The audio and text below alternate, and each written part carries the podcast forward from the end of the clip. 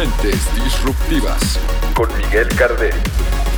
Bienvenidos amigos, mi nombre es Miguel Carderi y esto es Mentes Disruptivas. Entrevistas, invitados especiales y todos los temas más importantes que necesitas saber para innovar en tu empresa o negocio.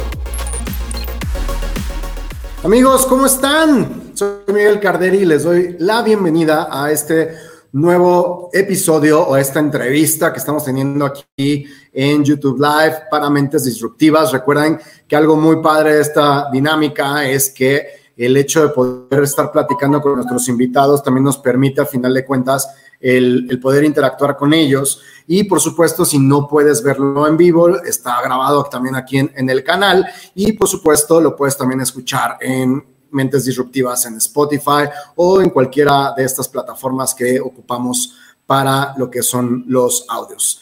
Estoy muy contento de recibir el día de hoy a una emprendedora que aparte es de Querétaro, entonces se me han juntado muchos de Querétaro últimamente, pero muy contento porque saben perfectamente que es un, lugar que, me encanta y que quiero muchísimo.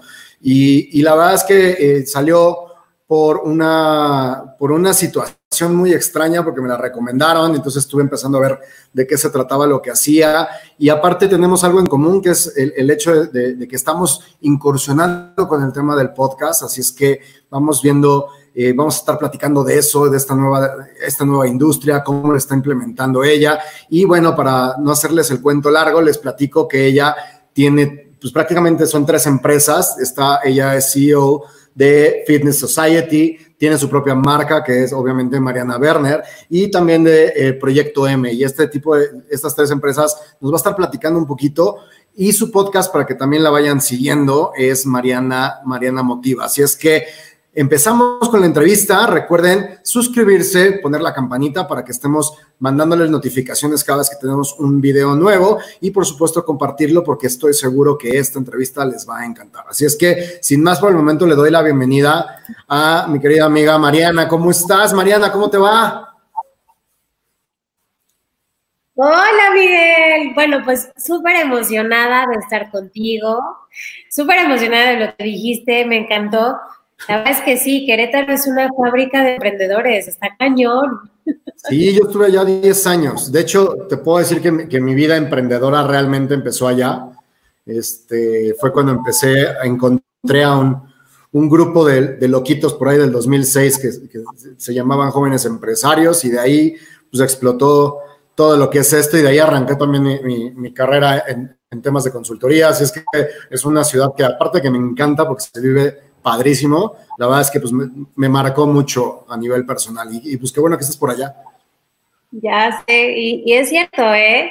O sea, nosotros veníamos de la Ciudad de México, de ahí nos movimos para Cancún y yo sí creo que la tierra queretana tuvo algo que ver con el deseo ya así de haz algo con tu vida humana, haz algo que realmente como catapulte y fue hasta aquí, ¿no? ¿Cuánto llevas allá? Estamos cumpliendo cuatro años, cuatro años de haber llegado a Querétaro. Oye, súper bien. No, increíble. Y como dijiste, o sea, es un gran lugar con una gran calidad de vida para la familia, para los niños.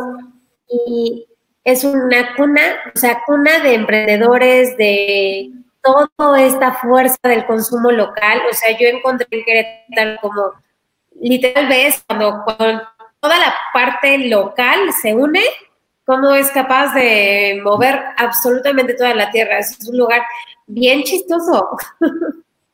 Sí, muy céntrico, este, la gente es muy, eh, pues muy cálida, digo, siempre se ha, ya sabes que tradicionalmente en la provincia la gente de, la capital no, no, les, no les cae muy bien, pero cada vez hay más, hay más chilangos y en mi caso más atelucos por allá, entonces ya me siento en casa, entonces no pasa absolutamente nada. Y, la verdad es que muy contento de tenerte aquí. De verdad, eh, he estado escuchando, por supuesto, tu podcast, he estado siguiéndote un poquito en redes sociales. Y, la verdad es que quiero empezar con una pregunta porque lo pones dentro de incluso de tu descripción, pero no le das como que, me voy a meter en algo que tal vez sea muy personal, pero dices que hay algo en tu vida que te marca y que te hace romper y, que de tener una vida relativamente tranquila, pues como a todos, de repente llega un momento que, que cambia todo y que no, al final de cuentas esos momentos son los que a veces nos hacen madurar. ¿Podrías platicarme qué fue ese momento? Porque me, me dejó con mucha curiosidad de saber qué es lo que pasó ahí. Ok, claro que sí, me encanta. Y literal, eh, bueno, pues una otra vez agradecerte el que me hayas dado este espacio en tus redes. Eh, a mí me encantó, o sea, desde escucharte en Spotify y después poder verte en YouTube. Y algo que a mí me pasó es como este momento disruptivo en tu vida, como tú lo retratas en muchos de tus episodios, donde la calma empieza a tener un ruido bastante incómodo. O sea, en donde cuando tienes todo bajo control o cuando crees que todo estás en estas aguas tranquilas, te preguntas qué hay más allá. Y para mí fue ese momento. Para mí fue el momento donde yo sentía que todo estaba tan, tan, tan sereno que me empecé a inquietar. O sea, que a decir, no puede ser que no haya más allá de lo que yo conozco y me empecé a sentir incómoda dentro de mi propia dentro de mi propia comodidad. Además de que tenía como yo estos momentos de, yo tengo muchos años dedicada al desarrollo organizacional y como tú sabes, el, el tratar con gente también implica el que conozcas diferentes formas de pensar, ¿no? Diferentes formas de accionar tus talentos y de vivirlos. Y yo me sentí estancada conmigo misma. Y creo que ese momento fue el que, el que me rompe, eh, adicional a que estábamos cambiando de ciudad, eh, regresaba, mis hijos estaban creciendo, digo, a pesar de que están chiquitos, pues ya empezaba a tener yo una nueva dinámica y empezaba a sentir que estaba esta Mariana que le decía a las organizaciones, muévete, haz, despierta, mira todas las posibilidades que estaba solo con ese speech. Y entonces dije, bueno, ¿qué pasaría si yo empezara a alimentar como a este Pepe Grillo y, saber hasta dónde lo podría llevar? Y de repente me empecé a sentir en estas conversaciones conmigo, donde yo no me había escuchado más allá de lo que necesitaba cubrir como, como la otra parte de mi familia a qué era lo que realmente yo venía a hacer en este mundo. O sea, yo siento que mi, llamado a misión me llegó a mis 36 años, 35, 36 años, y yo dije, si no hago algo en este momento, eh, estoy condenada a vivir una vida de la que yo siempre me he quejado, ¿no? O siempre he como criticado. Entonces empecé a escucharme, fue mi primer ejercicio, empecé a preguntarle a esa vocecita que yo sentía dentro de mí, a mi Pepe Grillo, qué era lo que quería o por qué estaba tan incómodo en ese lugar.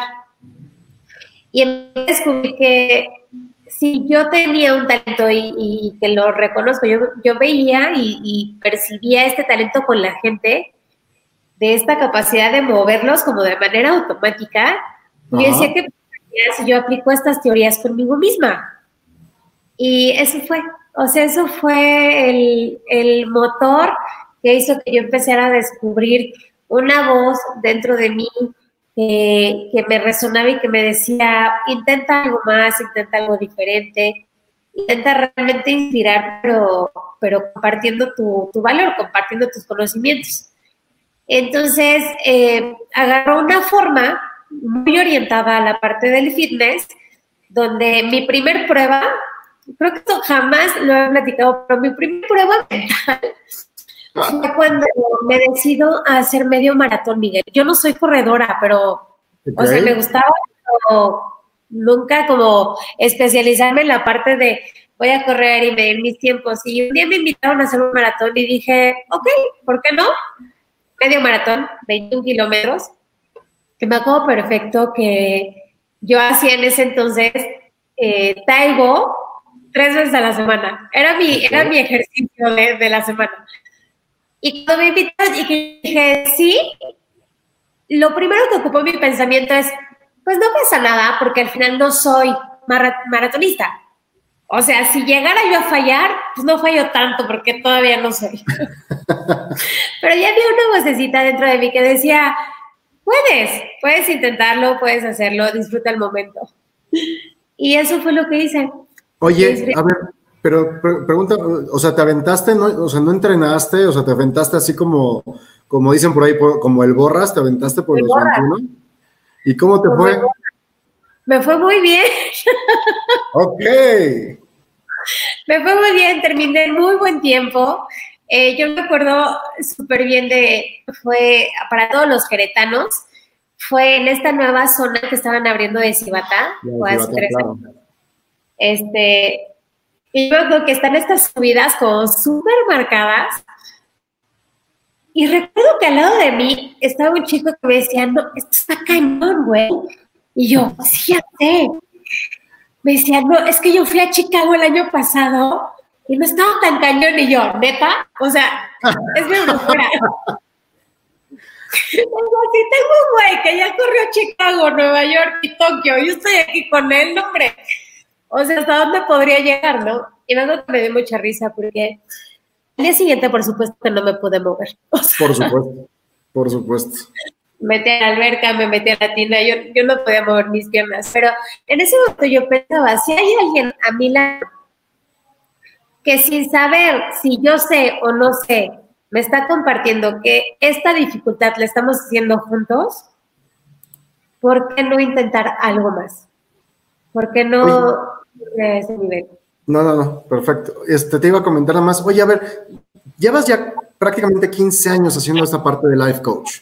Y, me llama muchísimo la atención esto que me comentas de, que a veces, porque nos pasa a todos, digo, yo soy consultor de negocios y, a veces cometemos el error de, de, dar y no ver hacia nosotros. Y, esto que me estás comentando es una historia bastante común porque a veces eh, nos olvidamos un poquito de nosotros y empezamos como a ver hacia afuera y cuando nos damos cuenta, ya nos perdimos también nosotros. Entonces, está bien interesante el hecho de que, primero, que te hayas dado cuenta y segundo, que, es lo que tú decías, o sea, e, esto que estoy aplicando para las demás personas, hagas un acto y te pongas como tu cliente y lo empieces a desarrollar. A, mí la verdad es que te, cuento un poquito, yo hace unos 3, 4 años troné mi empresa y este, por una mala decisión, y que esos son de los aprendizajes fuertes que tenemos de repente los emprendedores, pero justamente lo que hice fue muy parecido, o sea, también fue así, oye, a ver, he ayudado a muchas personas, he trabajado con varios emprendedores y siempre les digo como esto y no lo estoy aplicando yo, ¿no? ¿Y cómo te sentiste en ese momento? Me queda claro que, el maratón físicamente fue un rompimiento, fue romper un status quo y como que una, una partida para, para este nuevo camino, pero ¿cómo, ¿cómo te sentiste en ese momento como cliente? O sea, ¿cómo, cómo no sé, que te sentiste rara? Este, ¿Te costó trabajo? Este, ¿Cómo te sentiste en ese momento? Yo creo que en ese momento y en este momento de mi vida eh, estoy viendo algo muy similar a diferentes escalas. Y es, bueno, tú y yo que nos dedicamos a esto tenemos como muy bien ubicado todo el tema del síndrome del impostor, donde dices sí soy o no, ¿no? donde pues después de muchos años y de estudiar y aplicar muchas cosas, ya sea para una empresa ajena o para tu propia empresa, yo creo que me sentí en un momento donde lo podía platicar y a la vez no podía creer que era yo quien lo había vivido.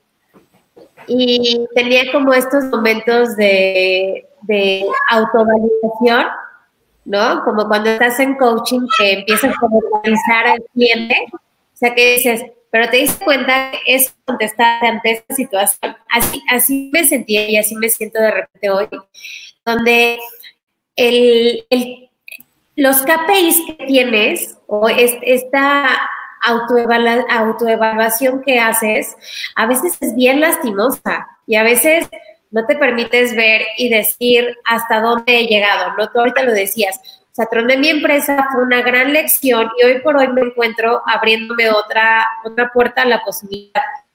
Yo siento que a mí, específicamente el maratón, el medio maratón, lo que me abrió fue esta puerta de la posibilidad. Lo físico, siento que yo necesitaba una prueba muy material para darme cuenta a dónde podría yo llevar mi mente y en efecto, pues, a mi cuerpo. Y después de ahí que surgió, surgió la oportunidad de conectar con una persona que resultó ser el director de fisicocultismo del estado de Querétaro, de una asociación amateur a nivel internacional, y él me invita a participar dentro de una categoría, pero fueron, haz de cuenta, Miguel, esto fue, en, creo que julio, y luego a mí se me abre la posibilidad del siguiente año para competir en abril, pero yo jamás había levantado una pesa, o sea, yo o sea, yo, mamá, mamá, de, voy de repente, hago ejercicio, medio hago esto, medio hago lo.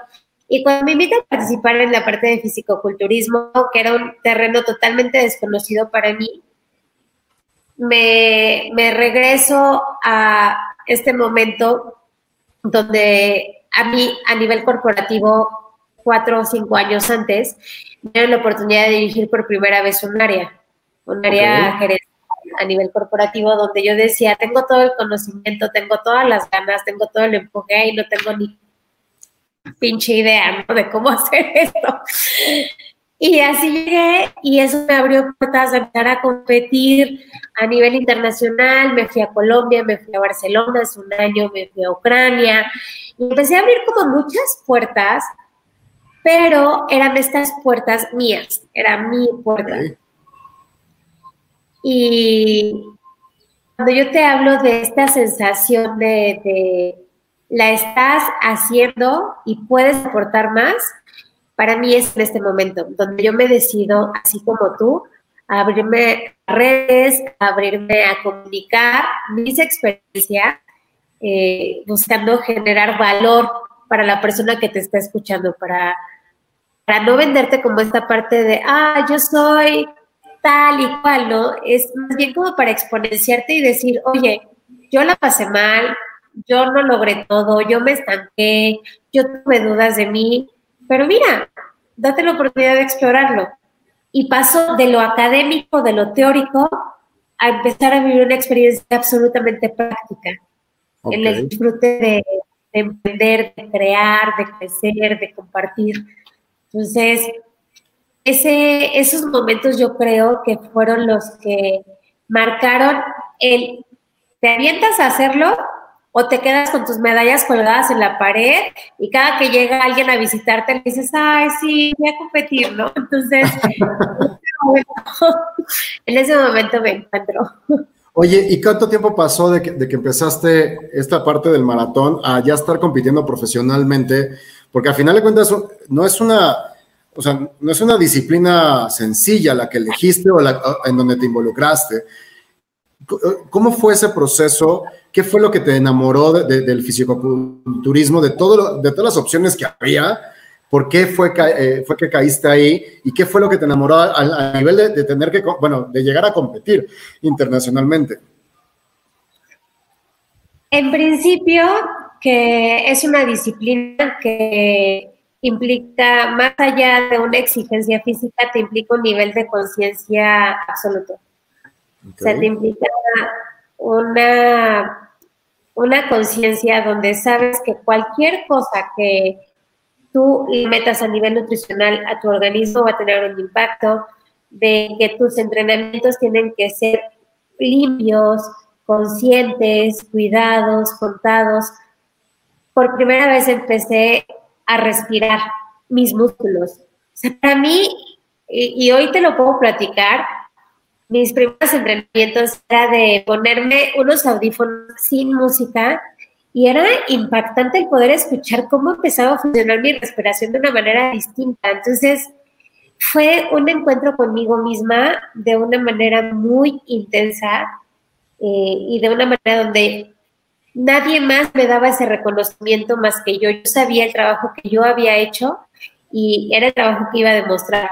O sea, no había truco, no había como que, bueno, bajo igual y una aplicación que me acelera el proceso o que me acomoda la celda o le pongo tal fórmula. O sea, realmente el trabajo que yo hago hoy conmigo misma es el que se va a reflejar en un escenario eh, donde la intención es mostrar lo que has logrado a nivel disciplina, a nivel constancia y a nivel determinación. Oye, fue muy corto el proceso. y este cambio, porque al final de cuentas estamos en un mundo hoy en día donde todo lo queremos muy rápido. ¿Por qué? Porque estamos acostumbrados a que todo lo tenemos muy rápido. O sea, la tecnología, las, eh, sí, básicamente la tecnología, el Internet nos hace que todo sea mucho más sencillo. De hecho, si nos ponemos a, ver los diferentes cursos de la materia que tú me digas en Internet, todo te lo dicen, vuelve millonario en siete días, este, aprende marketing en cuatro horas, este, todo es, o sea, llega a tu objetivo de manera rápida. Pero la realidad es que el ejercicio en específico, la disciplina, el poder competir a grandes niveles, no es de la noche a la mañana, no es un curso, como tú bien decías, de, cuatro horas. Y, a mí me encanta, la verdad es que yo toda mi vida he hecho ejercicio, me encanta mucho esa parte. Y algo que soy muy consciente o que he encontrado es que justamente el mundo del emprendimiento es así. O sea, no nos vamos a volver millonarios en dos años. Tiene que haber una estrategia, tiene que haber un entrenamiento. Te vas a levantar, como, como tú bien decías, al día siguiente que no te quieres ni mover porque te duele absolutamente todo.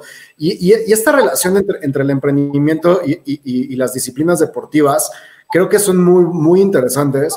Y sí me gustaría, porque tú me acabas de decir que cuando salió esta, esta transformación de Mariana, no tenías, nunca habías hecho una empresa, nunca habías hecho ejercicio, bueno, hacías ejercicio básico, pero nunca habías hecho de manera tan disciplinada el ejercicio y te aventaste a dos caminos muy complicados, de mucho esfuerzo.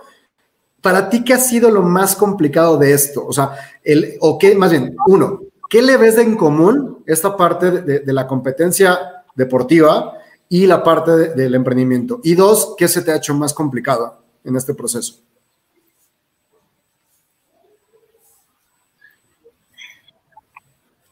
Ok, bueno, yo creo que en primer lugar es lo mismo cuando emprendes.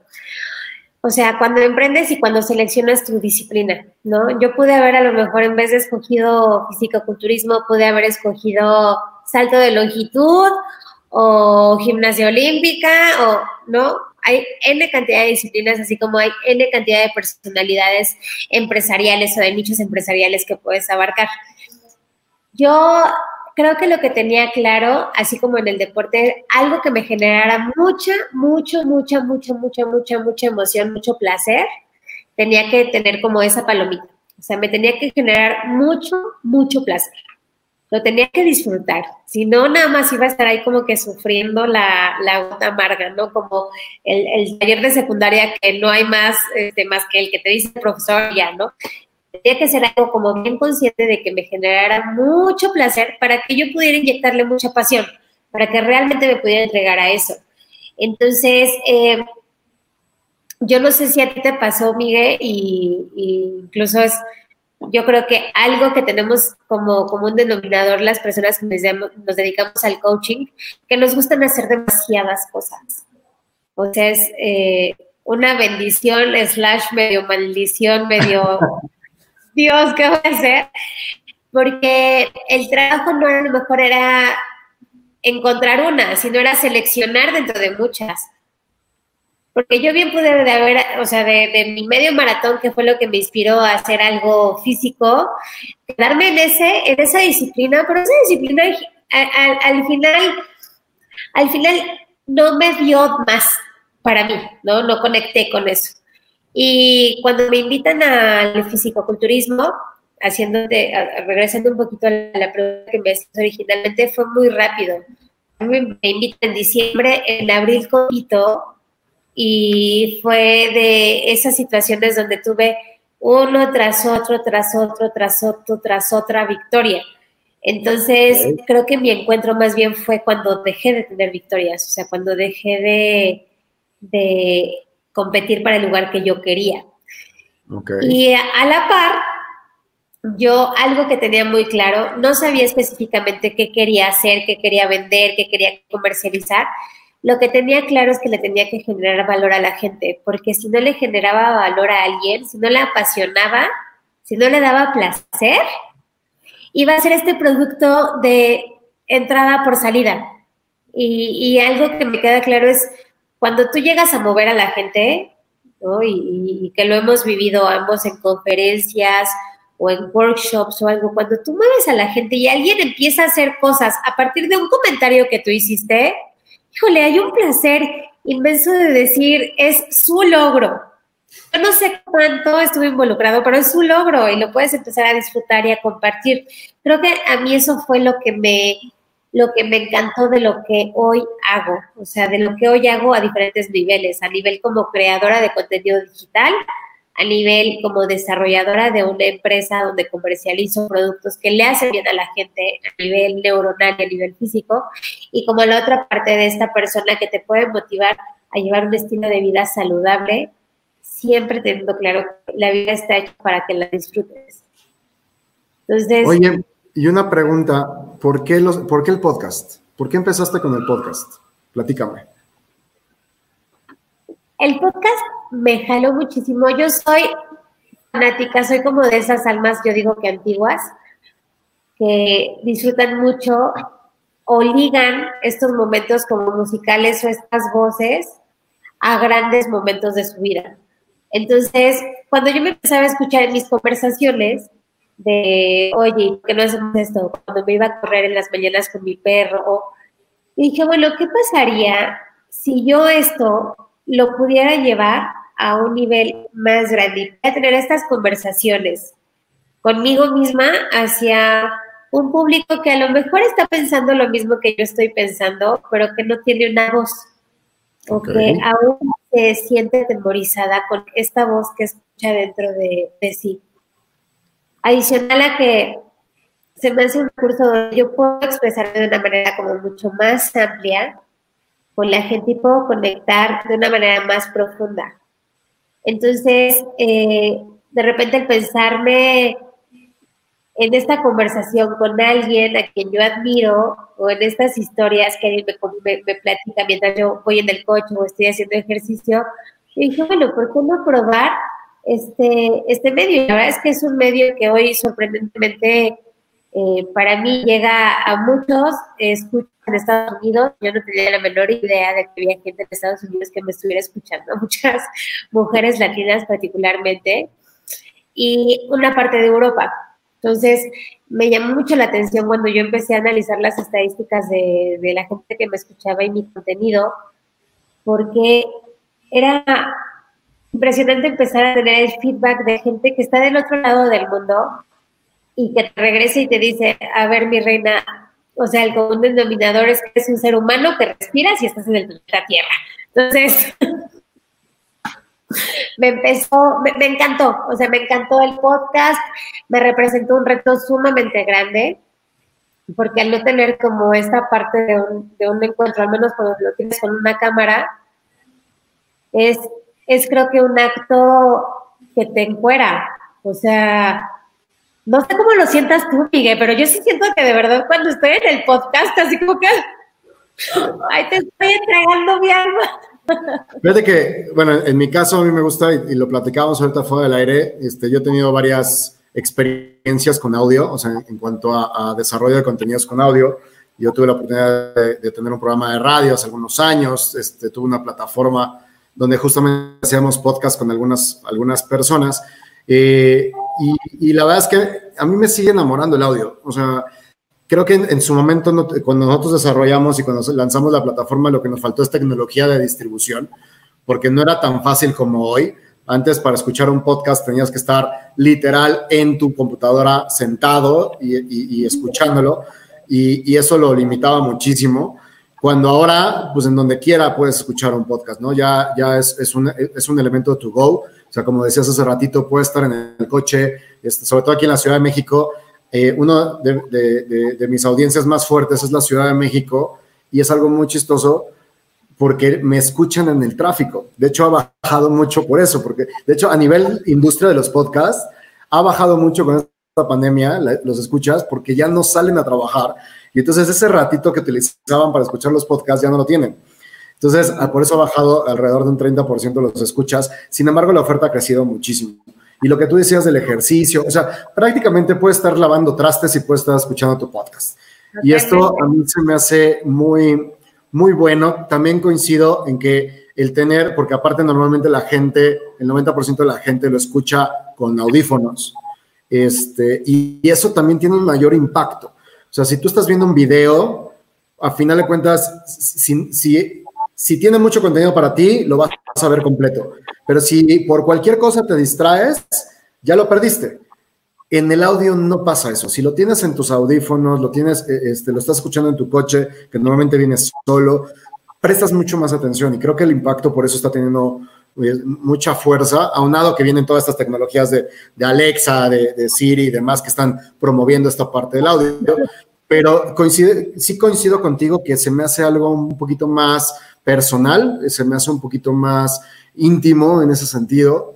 En tu caso, y algo que, coincido contigo, que creo que tiene que ver con, lo que platicaba hace ratito de tu, de tu Pepe Grillo, de esa vocecita, pues eh, lo que, lo que estás haciendo con tu podcast se me hace eso, o sea, creo que te estás convirtiendo en esa vocecita y lo decías muy claramente, hay veces que no escuchamos nosotros lo que queremos escuchar, aunque, lo, aunque lo sepamos, pero el hecho de escucharlo de otra persona nos ayuda. La verdad es que en, esta parte de contenidos coincido contigo, creo que y, es, es algo que platico con mucha gente que de repente dice, es que estás regalando contenido, estás regalando a la gente, con eso que estás diciendo puedes cobrar. Y creo que tenemos que empezar a analizar que, esta parte de, las redes sociales, por supuesto te tiene que detonar un ingreso, por supuesto lo tiene que hacer, eh, eh, pero que a final de cuentas el, el 70-80% de, lo que, de, de lo que está implicado en las redes sociales es proveer de valor, lo decías muy claramente hace rato, y, tratar de ayudar a la gente. Y, en ese, y, en esa dinámica o en ese engagement emocional de que tengan la confianza contigo y de que tú puedas realmente transformar, es donde viene ya el, el, intercambio, es donde viene, digamos que vamos sembrando cositas para que después se venga un, intercambio y que luego tiende a ser mucho mayor que solamente una, una, venta directa. Entonces, acabo de ver este, hace poquito algo que me decían y es verdad, o sea, la gente pone su dinero donde se siente que se está transformando. Y, para poder empezar a, convencerlos de que la transformación, la transformación es posible, pues este tipo de dinámicas, los podcasts, los, eh, en los canales de YouTube como este, este las redes sociales, son un excelente vehículo para mostrar la capacidad de transformación que cada persona puede tener, ¿no? Totalmente, Miguel, totalmente. Y fíjate que ahorita que decías, hay dos puntos que se me hacen súper o sea, interesantes de tu uno, el tema de la escucha. ¿no? Yo soy especialista en comportamiento humano y gran parte del, contenido de lo que estudias en la especialidad tiene que ver con los sentidos. O sea, es como el cerebro y los sentidos. Y uno de los sentidos que no podemos, o sea, cuando tenemos la grandiosa eh, bendición de tener nuestros cinco sentidos totalmente vivos, el único que es el más involuntario es el oído. O sea, tú no puedes decidir escuchar o no escuchar. El tema es que tú lo que sí decides es interpretar o no interpretar. Entonces, es impresionante la magnitud que puede tener el sentido del oído en una persona. Entonces, para mí también del podcast, el poder darle esa voz, el poder darle ese sentido a alguien que a lo mejor si no le cachó o la cara que hice o el outfit que traía o si estaba medio maquillada o no muy maquillada o si ya se trabó el video, me sigue escuchando. Y la escucha te permite llevarlo a tu vida.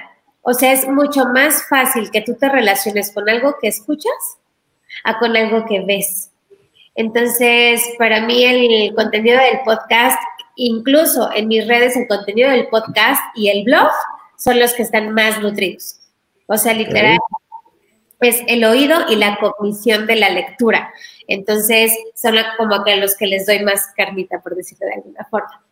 Y el otro punto que ahorita dices, cuando tienes estos impactos de las personas que quieren transformarte, yo hace, eh, estoy por terminar el segundo mes, inicié con un sistema que se llama Fox System, frustración, obsesión y kilos de más, que está muy dirigido a, a entrenar entrenar físicamente con personas.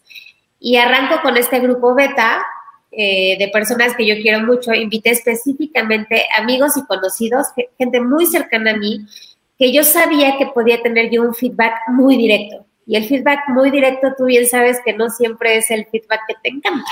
No, para nada. es el más difícil. Pero aparte es el más difícil de conseguir, ¿eh? Porque ahorita acabas de decir dos cosas que en, en términos generales a veces son contrarios. La gente de mayor confianza y que sí me dé el feedback directo. Porque normalmente nuestro primer círculo se vuelve muy protector y no nos dicen realmente lo que piensan por no hacernos sentir mal, a pesar de que lo que necesitamos es lo otro, ¿no? Totalmente. ¿Y ¿Cómo te fue? Mm, fíjate que estamos súper padres, estamos por terminar la, el segundo reto. Es una transformación de 20 semanas y algo que yo tenía muy claro y digo que tengo muy claro a la fecha es que yo no solo quería que fuera este sistema de ejercicio y de decirte come lechuga y jitomates, sino era todo un sistema donde te hablo que la parte más importante es lo que tú le estás poniendo a tu mente, ¿no? Y de que la, la, parte física era el testimonio de lo que era capaz de lograr tu cerebro, de estas posibilidades que tú abrías.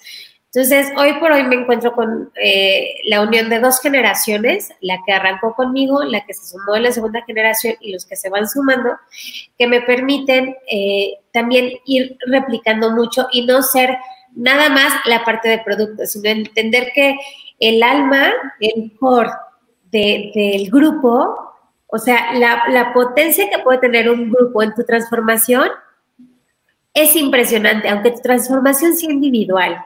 Entonces, tenemos varias dinámicas. Eh, hace una semana conectamos para que se presentaran todos. Tengo gente de Cancún, de Toluca, de Puebla, de Querétaro, de Ciudad de México, de Monterrey.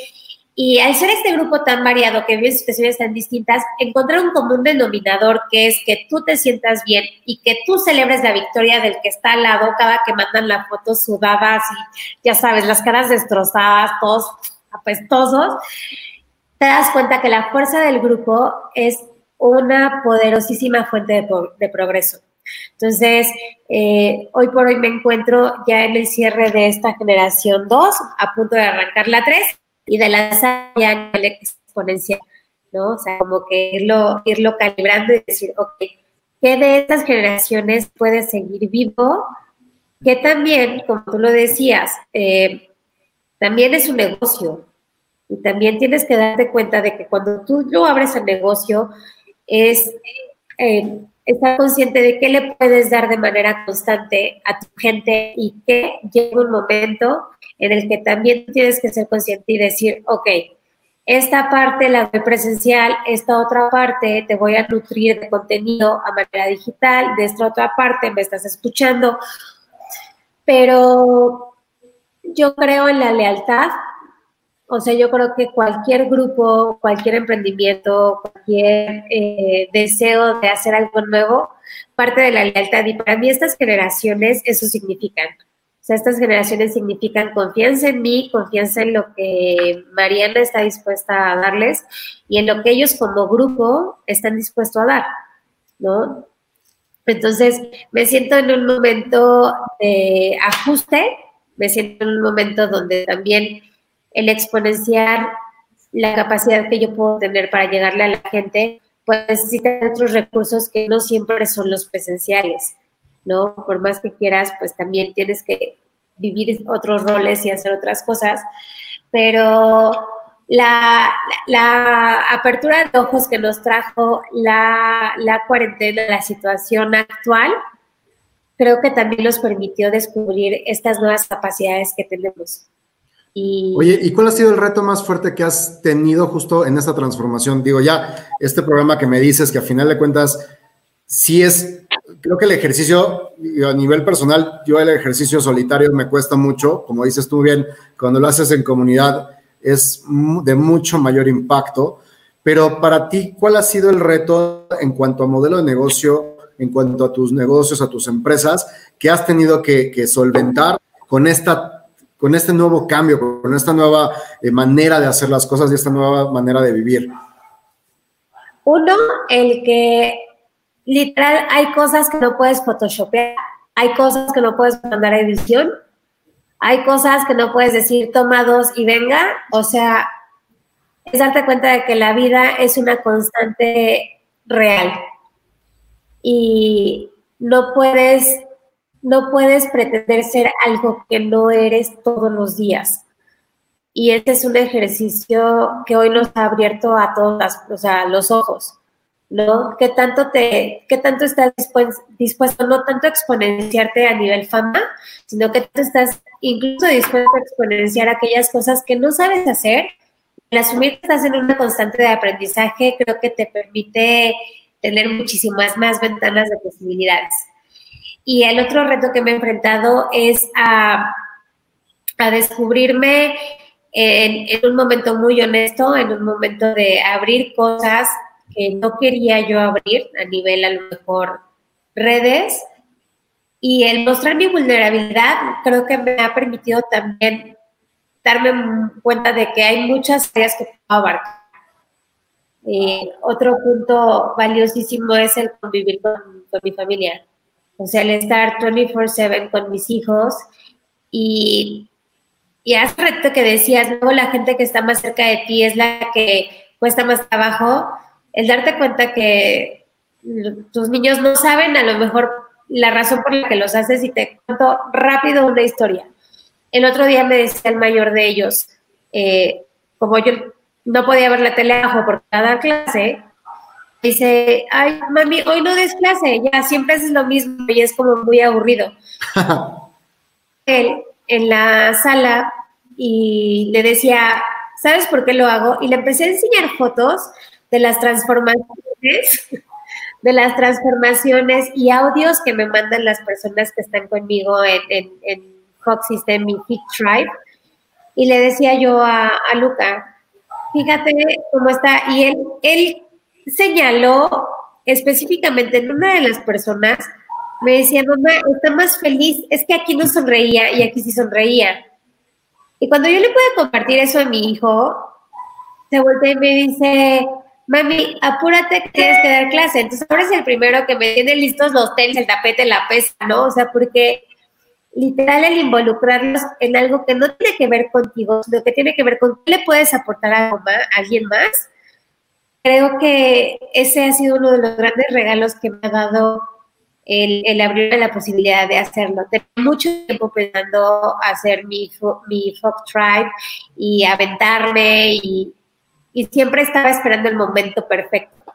Hasta que un día dije, ya, el momento perfecto es el 21 de este mes, adiós, literal, de su madre, vámonos, voy con gente que quiero, que me quiere, que me va a decir dónde no está funcionando, dónde sí está funcionando, y voy a, dar lo mejor de mí en lo que sé hacer, a la forma en la que sé hacerlo. Entonces, me traigo muchas cosas, bueno, me trajo a ti también, lo cual estoy infinitamente agradecida. Entonces, ¿Qué más? no, qué padre. La verdad es que sí ha sido todo, toda, toda muerte trae vida nueva. Y, hablo de muerte no, no física, sino muerte en cuanto a, a status quo en este caso. O sea, la manera en que estábamos acostumbrados a hacer las cosas nos vino a cambiar mucho. mucho. Creo que algo que hemos en general o tenemos que aprender en general es que eh, somos, somos seres que, que, que se deben de adaptar algunos se adaptan más rápido que otros a, las circunstancias, pero creo que justamente personas como tú y como otros que también eh, que he estado entrevistando, coincidimos en, el, en, el, punto de que cuando sucedió esta situación, había de dos, o sentarnos a esperar a ver a qué hora acababa, o transformar las cosas para buscar cómo, cómo adaptarnos a las nuevas circunstancias, porque a final de cuentas, si bien no sabemos cómo vamos a regresar, porque todavía ni siquiera sabemos cuándo vamos a regresar, este, con eso de que cada semana es el pico, este, este, la realidad es que tenemos que de todas maneras seguir trabajando y que tenemos que seguir este, aplicando. Y, cuando tenemos algo que siempre hablo con mis emprendedores o con la gente con la, que, con la que platico de estos temas, es que el emprendimiento no es una profesión, es una vocación y como vocación tienes una misión. Si tú tienes una misión, pues al final de cuentas la empresa es, es uno de los caminos que se puede eh, utilizar para llegar a esa misión. Pero si tu modelo de negocio, por una circunstancia como esta, no funciona de tal manera que lo tenías, como lo tenías diseñado, pues lo importante es la misión, no es la herramienta. Y, creo que sí, algo, algo que, a final de cuentas nos ha ayudado mucho esto es esta, el, el saber que no necesito, a mí, por ejemplo, mi, una de mis actividades más importantes son las conferencias, son los talleres presenciales. Eso es lo, digamos que, aparte de lo que más me, me nutre, porque me encanta el poder platicar con gente, el estar exponiendo, pero sobre todo viendo las reacciones Eh, algo que me costó un poquito de trabajo es, eh, en esta he hecho varios webinars, por supuesto, y en las primeras, en las primeras conferencias en línea que estuve haciendo en esta pandemia, era horrible porque estoy acostumbrado a verle las caras a la gente y ver cómo está reaccionando y si veo que algo le está aburriendo, cambio o aviento un chiste, o sea, como que trato de, de estar incluso improvisando dentro del mismo este, escenario y pues con la cámara no puedes. Entonces te das cuenta del impacto con los likes, te das cuenta del impacto con, con las preguntas al final y, y, es una dinámica que, que, es un cambio de chip importante porque al final de cuentas también puedes impactar y algo que a mí me ha encantado es que creo que he tenido la oportunidad de, de, de tener contacto con más personas en estos meses que en lo que en el último año. Y esto a través de redes sociales, esto a través de invitaciones a webinars, a pláticas, etcétera. Y es impresionante de repente ver nueve personas en un lugar y de repente ver 400 personas este, que te están escuchando y te están viendo sin que te des cuenta. Entonces, la verdad es que creo que sí, los cambios vienen muy fuertes. Es un reto para todos nosotros más en la parte de fitness, que al final también eso de tener física a la persona y, como tú bien dices, la comunidad ayuda muchísimo a que los resultados sean mucho mayores, pues es un gran, una gran, un gran aprendizaje de que también se puede, ¿no? Totalmente, Miguel, totalmente. Y esta parte que dices, o sea, hoy por hoy hemos puesto una distancia que nosotros decidimos si nos conecta más o si realmente te separas. Este comentario de, bueno, ahorita que pase, yo lancé específicamente mis redes una semana antes de que nos mandaron a todos en cuarentena, ¿no? Una semana antes. Hice, bueno, ya sabes, bombo, platillo, invité a todo el mundo, mega restaurante, sueltamos los billetes, venga, que vayas periódicos, que vaya todo el mundo. Y en la semana siguiente, pues, ¿sabes qué, mamacita? Todos, todo el mundo a su casa. Bueno, yo por supuesto, calendario de conferencias, pues este, al principio era, bueno, reagendamos, ¿no? Y pues paso siguiente es, ¿sabes qué? Posiblemente 2020 no se puede, igual y 2021. Y ahí cuando tú decías esta parte de regalas tu contenido, yo creo que la persona que está preocupada por regalar contenido deja de aportar valor. Y creo que cuando haces eso como emprendedor, como eh, creador de contenido, como comunicador, como coach, ahí te pierdes. O sea, pierdes el piso y no te das cuenta de que al final la misión puede tener diferentes letras, tiene, puede tener diferentes líneas, pero si no no está sostenida sobre generarle valor a la gente con la que te topas, creo que posiblemente tendrías que dedicarte a lo mejor a otra cosa. Y, hay cosas para las cuales no se trata de que no te den o no tengas una retribución. El valor tú lo tienes, tu minuto vale, tu palabra vale. ¿Por qué? Porque nos hemos preparado para eso. Claro. Pero también la gente va a conectar cuando entiendes que, que tú le estás dando porque tienes eso que compartir.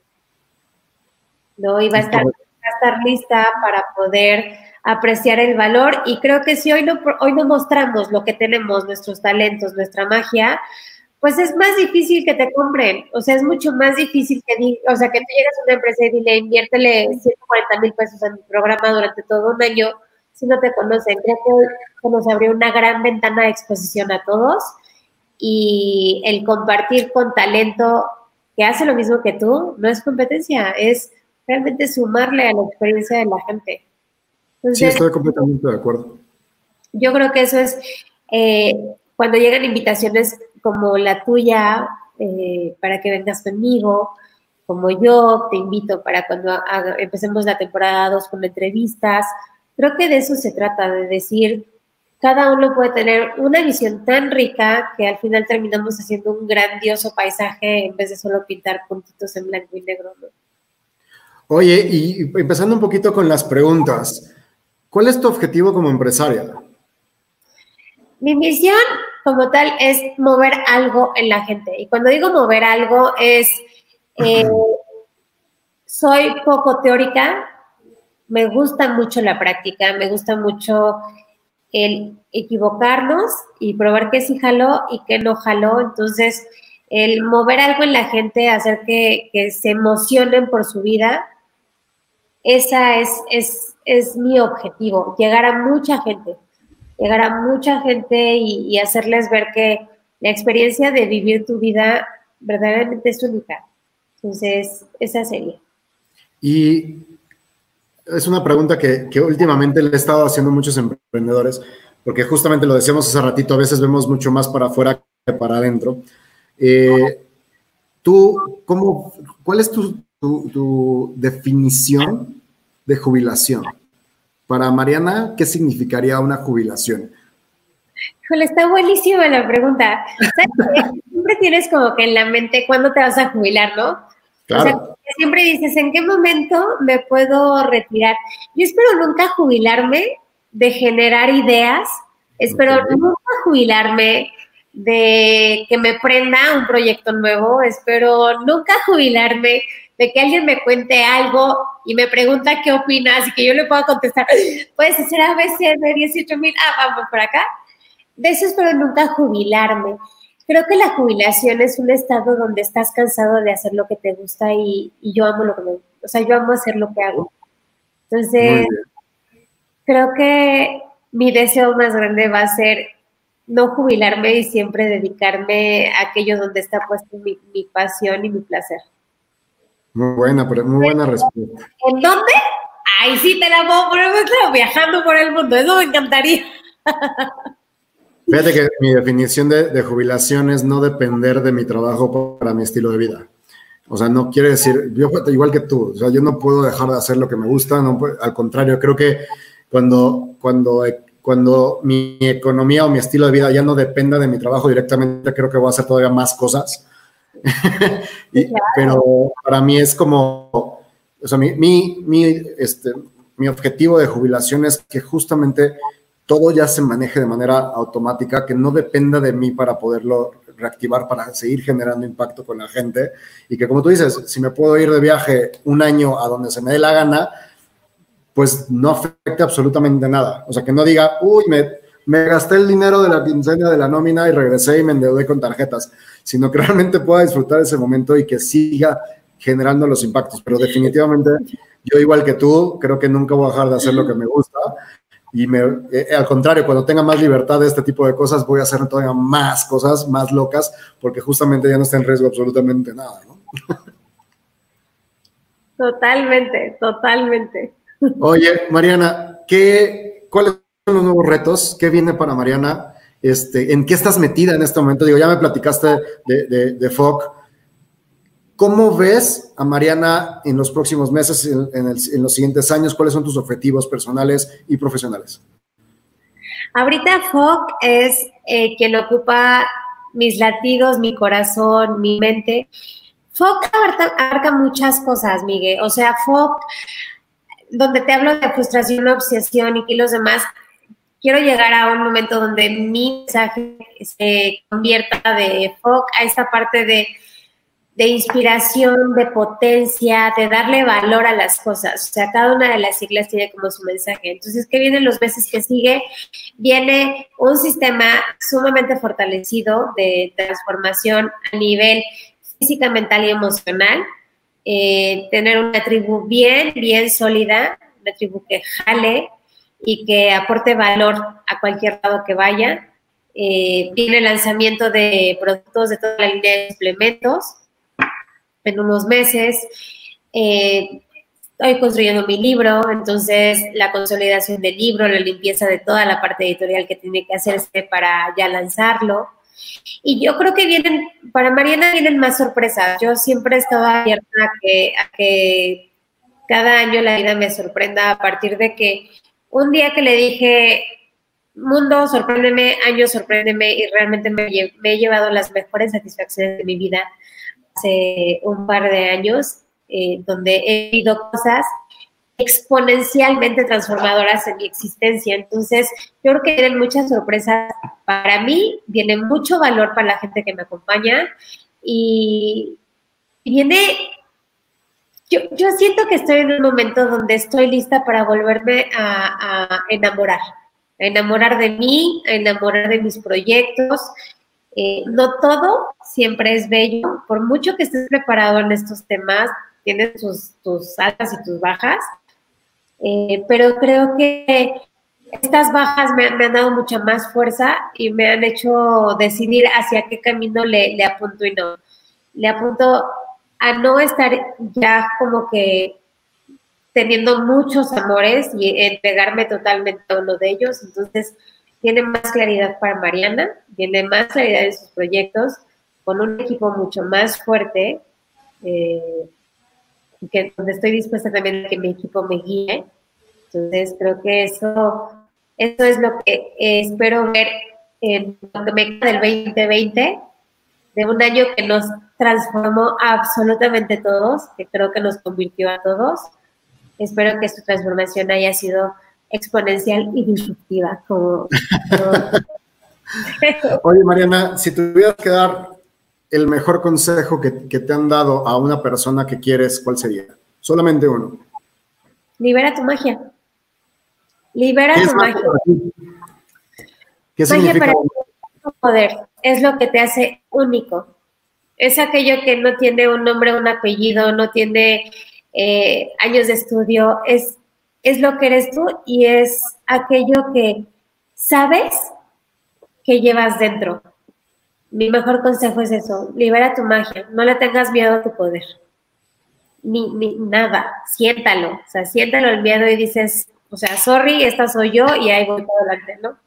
Entonces, ese Oye, muchísimas gracias. Vuelvo a darte las gracias por este espacio, por darme la oportunidad de platicar tan largo y tendido contigo. Eh, de verdad, felicidades por todo lo que estás haciendo, por lo que estás logrando, por la gente y los, la transformación estás llevando a cabo en, tantas personas. No te deseo más que lo mejor. Creo que te va a ir bastante, bastante bien con lo que estás haciendo. Aprovecho nada más para, porque tienes varios fans que están ah, escribiendo, Juan Carlos Gutiérrez, Alejandra Alonso, que te están ahí echando porras. Y, la verdad es que eh, eso es el resultado de, tu trabajo y creo que estás logrando tu objetivo que es transformar a las personas. Entonces, no me queda más que decirte muchísimas felicidades. Ay, Miguel, no, muchas gracias a ti y a Juan Carlos y a mi Ale. Eh, Ale está poquito tiempo conmigo, a Juan ya tengo un poco más de tiempo conocerlo, es de estos, es, es, de estos sujetos beta que están totalmente metidos. Eh, Ale la acabo de conocer y la verdad es que sí, soy muy feliz, me hace sentir súper orgullosa y recuerda que, que, cada día le puedo sumar más a mi misión. Entonces ellos son mi testimonio de que, de que cuando quieres hacer algo eres capaz de mover lo que sea y de que todos tenemos magia dentro de nosotros.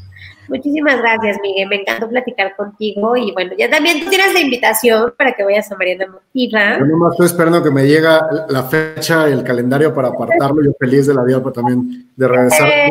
de pagar la visita.